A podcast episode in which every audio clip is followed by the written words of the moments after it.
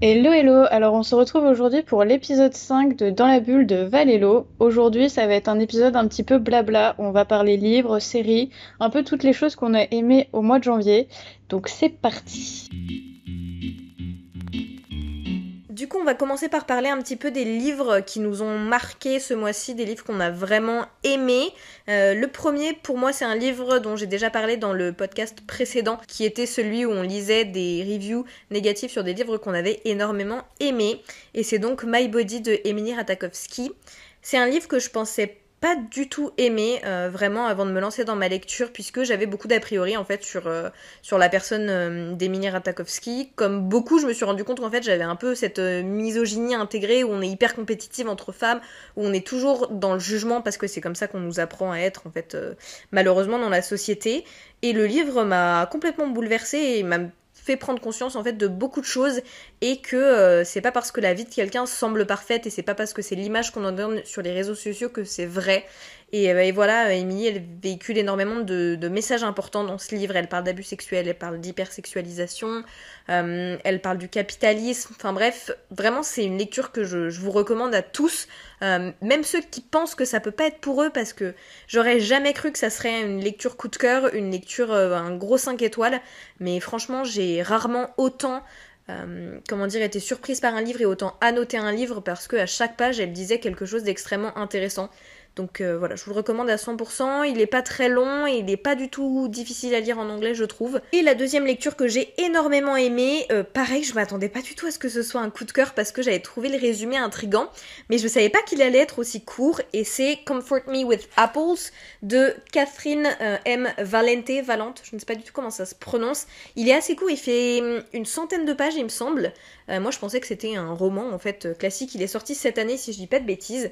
Et en fait, on commence le livre, on se rend compte qu'on est suit le personnage de Sophia, qui a une vie qui a l'air complètement euh, parfaite. Euh, son mari est fait pour elle, elle le sent, euh, elle dit je le sens dans mes os. Notre maison dans Arcadia Gardens est parfaite, tout est parfait. C'est juste qu'il est souvent à l'étranger, qu'il travaille super dur, il lui manque beaucoup, il lui dit à elle qu'elle lui manque beaucoup aussi, donc ça doit être la vérité. Il est le mari parfait et tout est parfait. Sauf que de temps en temps, eh ben, Sophia, elle se demande euh, pourquoi est-ce qu'il y a certaines choses qui sont très bizarres, des choses qui sont très sombres. Le euh, l'expression sur le visage de son mari quand il revient d'un long, euh, d'un long voyage à l'étranger pour le travail, les questions auxquelles il ne veut pas répondre, le sous-sol auquel elle n'a pas accès, et à chaque fois qu'elle demande à ses voisins, eh bien, ils ne la regardent jamais dans les yeux, mais tout est parfait, n'est-ce pas? Et vraiment, c'est un livre qui m'a donné des vibes de un petit peu en mode Get Out et The Truman Show, où dès le début on sait qu'il y a un truc qui va pas dans le récit, même le résumé nous le dit. Tout semble aller super bien, mais on sait qu'il y a quelque chose qui va pas. Et c'était super bien fait. Euh, j'avais peur que ce soit trop court en fait, et pas du tout. Euh, jusqu'au dernier moment, j'étais partie sur un 4 étoiles, et alors la dernière page, mais vraiment la toute dernière page, elle m'a fait passer un 5 étoiles. Je me doutais de certains rebondissements, mais alors la fin, Vraiment, c'est une, pépite. Si vous cherchez une lecture vraiment courte, euh, qui se dévore ben voilà, en, une fois, en fait, je vous le recommande. Il est vraiment, vraiment génial. 5 sur 5, gros coup de cœur. Euh, de mon côté, je vais vous parler aussi de deux lectures que j'ai beaucoup aimées. Alors, je vais pas revenir sur celles dont j'avais déjà parlé quand on avait fait un point mi-janvier. Euh, je vais vous parler de celles que j'ai lues ensuite. la première, c'est la duologie Le Faiseur de rêves de Lainey Taylor. J'ai vraiment beaucoup aimé. Autant le tome 1, j'ai bien aimé. Hein, ça a été une très bonne lecture, mais le tome 2, encore plus. Euh, je l'ai trouvé incroyable. Et euh, alors, pour vous faire un petit résumé du tome 1, euh, dans Le Faiseur de rêve, on suit Laszlo.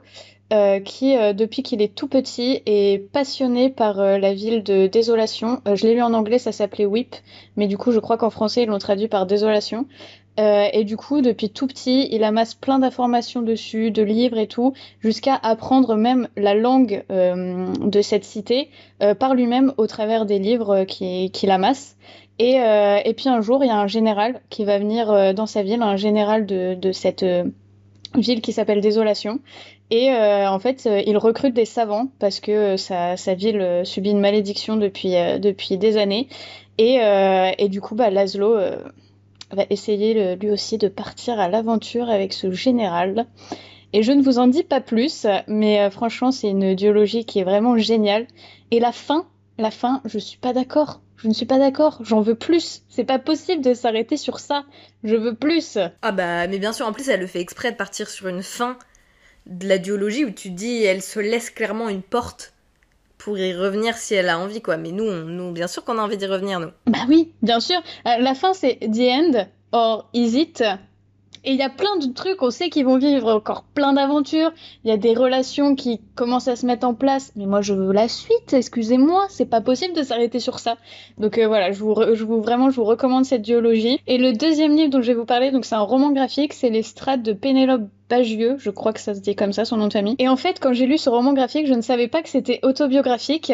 Et en fait, c'est euh, des moments de vie euh, de, l'autrice, euh, de son enfance et son adolescence. Et c'est ces moments de vie qui ont créé bah, la femme qu'elle est actuellement. Et en fait, on on va suivre ça.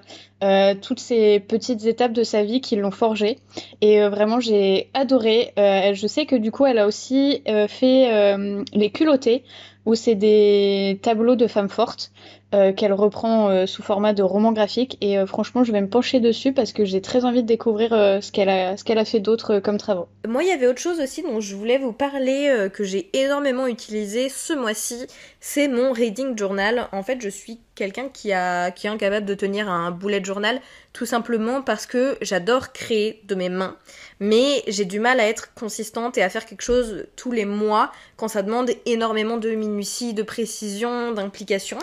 Et donc du coup, j'ai cherché, j'en ai testé pas mal, beaucoup de reading journal différents. Et j'en ai trouvé un en regardant les vidéos d'une américaine que j'aime beaucoup qui s'appelle Books and Lala.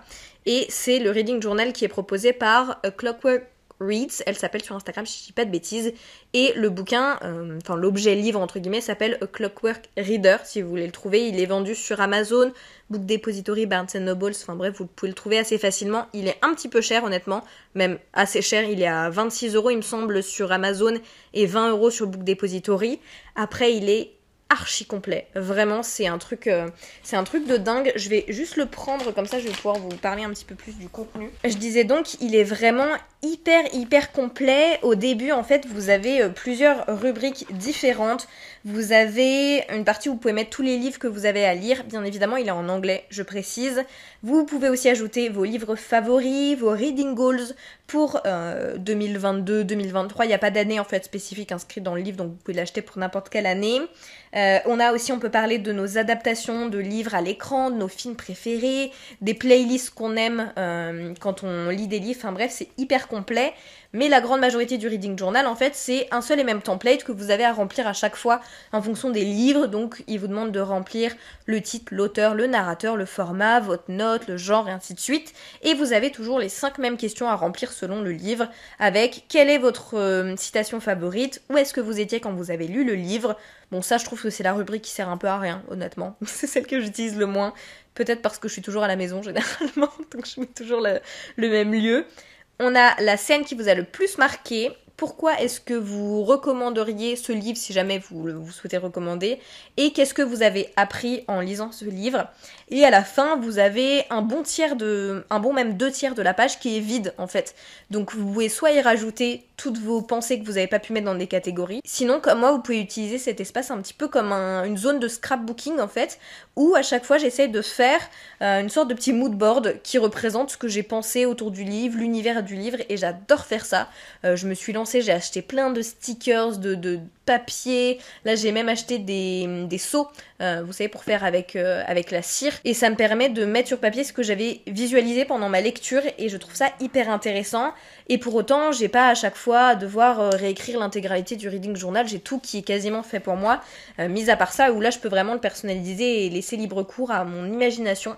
Et il me semble que vous avez à peu près, je pense, 100 à 150 spots pour rentrer les livres que vous lisez. Donc honnêtement, généralement, ça vous fait toute une année voire bien plus.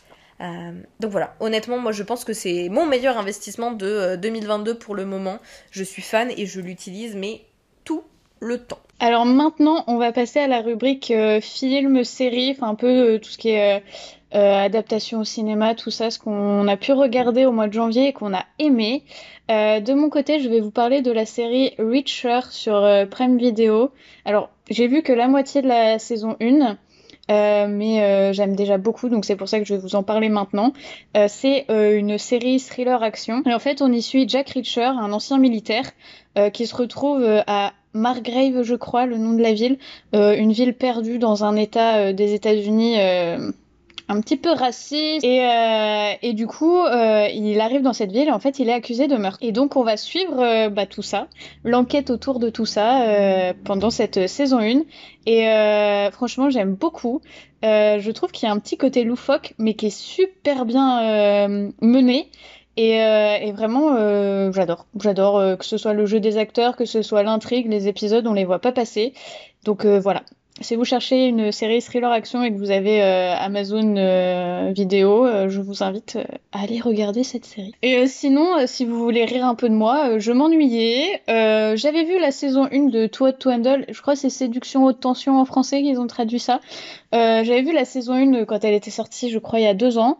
Et je m'étais jamais penchée sur la saison 2. Et à un moment donné, je m'ennuyais en ce mois de janvier. Et du coup, j'ai regardé la saison 2 de Too Hot to Handle. Euh, je pense pas avoir gagné beaucoup de neurones en regardant cette série, mais euh, enfin cette série, cette euh, télé-réalité. Mais bon, c'était divertissant. Je ne sais pas si je regarderai la saison 3, mais en tout cas, je me suis bien divertie avec cette saison 2. Bien, je dois moi-même avouer que j'ai regardé la saison 3 de tout.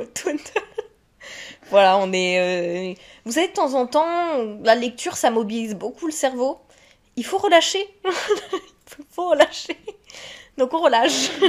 C'est pas du tout des excuses. Pas du tout. non, mais c'est le plaisir coupable. C'est voilà, le plaisir coupable.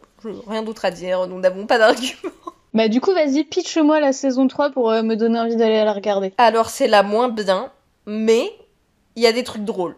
Voilà. Donc ah. euh, et il y a des il y a quand même en fait ce que j'aime bien, c'est découvrir à la fin les couples qui après le tournage sont restés ensemble et pour qui en fait même si le concept est vraiment ridicule, et bah pour qui ça a quand même fonctionné en fait. C'était peut-être un truc tout bête et il y avait plein de trucs qui étaient scriptés, mais au final, euh, bah, il y a des couples qui restent. Et de la saison 1, il y a des couples qui sont toujours ensemble, de la saison 2 aussi. Et ça me fait penser à Love is Blind, qui est aussi mon autre péché mignon, où très clairement, c'est des gens qui sont dans des pods pendant, je sais plus, quelques semaines, où en gros, ils se voient pas, et à la fin, ils doivent se marier. Ils, se voient en fait au moment des fiançailles, donc ils disent, ok, bon bah on veut, je suis d'accord, on se marie. Et on se dit, mais ils vont jamais rester ensemble. Et bah, des couples de la saison 1, je crois qu'il y en a trois qui sont toujours mariés, deux ans ou trois ans après. Et du coup, j'aime bien en fait ce côté-là, me dire c'est une télé-réalité un peu, un peu de merde, un peu scriptée. Et au final, pourtant, il y a des vrais couples qui se forment. Euh, donc voilà, j'avoue que j'aime bien ce côté-là, voir la naissance de, de couples.